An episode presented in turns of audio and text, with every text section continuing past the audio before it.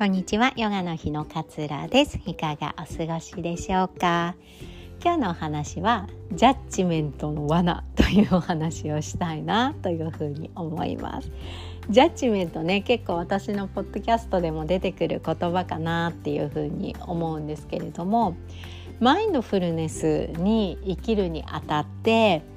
え邪魔をするというかうんこう曇らせるのがこのジャッジメントの目かなっていうふうに思うんですよね。まあ、判断してしまうとかっていうことなんですけれども、まあ、私たちって何でもジャッジメントしてると思うんです。例えばあのうん朝ごはん、えー、パンにしようかなご飯にしようかなっていうのもなんかパンまた小麦取っちゃうのもなとかって思って 今日はご飯納豆ご飯にするかみたいなこの些細なことも小麦ってなみたいな なんかジャッジメントがあるわけですよね。でも小麦を食べてる人って全然普通にいるし小麦食べなくなったら小麦農家さんとかって困っちゃうしねなんかあの全然悪いことじゃないのに小麦ってだって良くないんでしょ太りやすいんでしょ？とか日本人の体質には合わないんでしょ？とかっていうような今まで得た知識をもとにその知識という今まで身につけた知識という眼鏡をかけて小麦ってどうなの？っていう風なジャッジをしているこれも日常生活のちっちゃなことも色含めていろいろ私たちってこのジャッジメントをして意思決定していることが結構あるんですよね。でもこのジャッジメントって全然悪いことではないんですけれども意識がどこにあるかっていうのがやっぱりすごく大切でやっぱりね私あの何度もお話ししますけれども脳ってこうリスクを嫌うのでねこうネガティブなことをこう考えるのがすごく天才なわけなんですよ。ほっとけばネガティブな方向にこう考え出してしまうのが脳みそだったりするわけですよね。そうするとねなんかあの例えばですけど新しい仕事があの来た例えば、えー、新しい部署に行かないかっていう打診があったとかっていう時にね私たちってどうやって意思決定するかっていうと過去のあれやこれを思い出してえー、意思決定しようというふうにするわけなんですよね。でもなんか例えばですけど新しい部署のあそこの部署すごい忙しそうだもんなとかあの課長ちょっとなんか気難しそうだしなとかなんか昔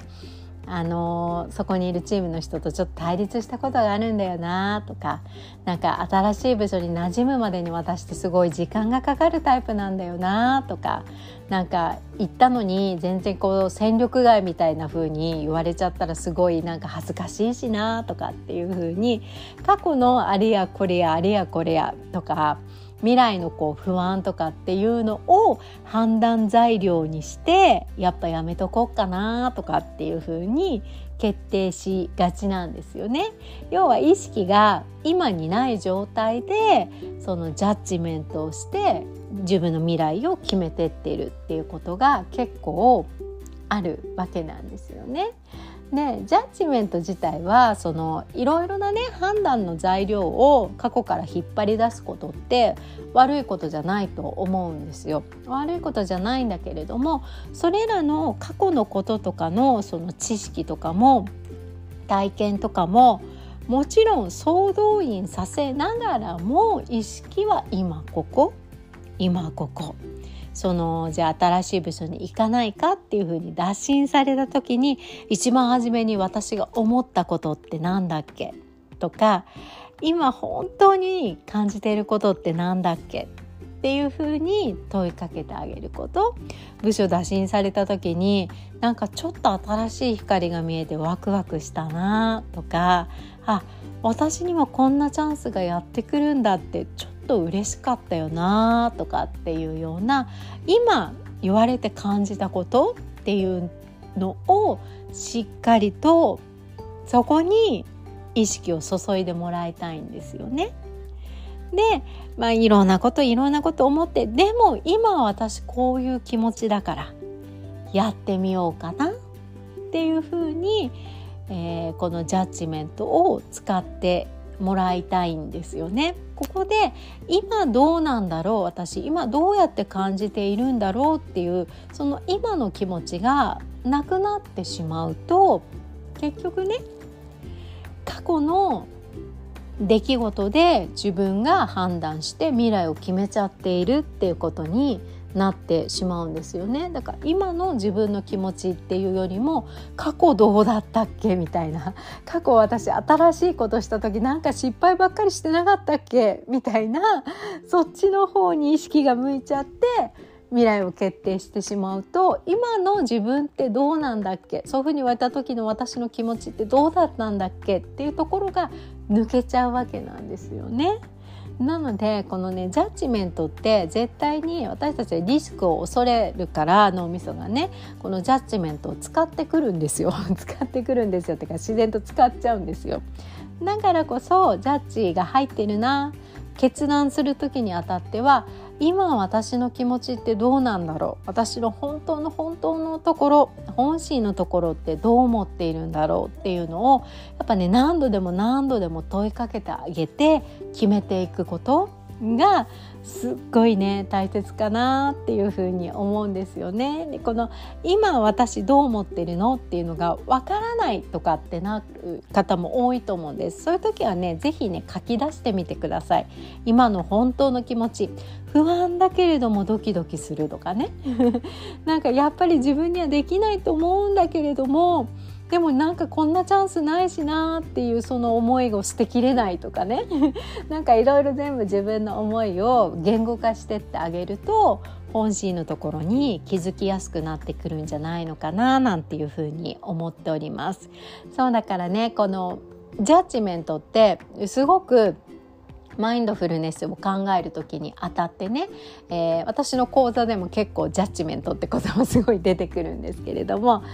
自分でこう勝手にね色眼鏡をかけて判断していないか自分の今の気持ちを無視して、えー、今未来や過去に意識を戻し持っていかれてその中から考えていないか。とかっていうのをぜひね見てもらいたいなっていうふうに思います。これ対人関係もまさにそうでねどうしても人のことを見る時って先に自分のジャッジが入っちゃうんですよ。この人ってこういうタイプの人だろうなみたいな。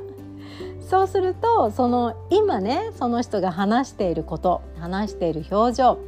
うんどんなことを考えているのかっていうようなその今に意識を向けてその人のことをもう客観的にねその自分のこの何て言うんですかね、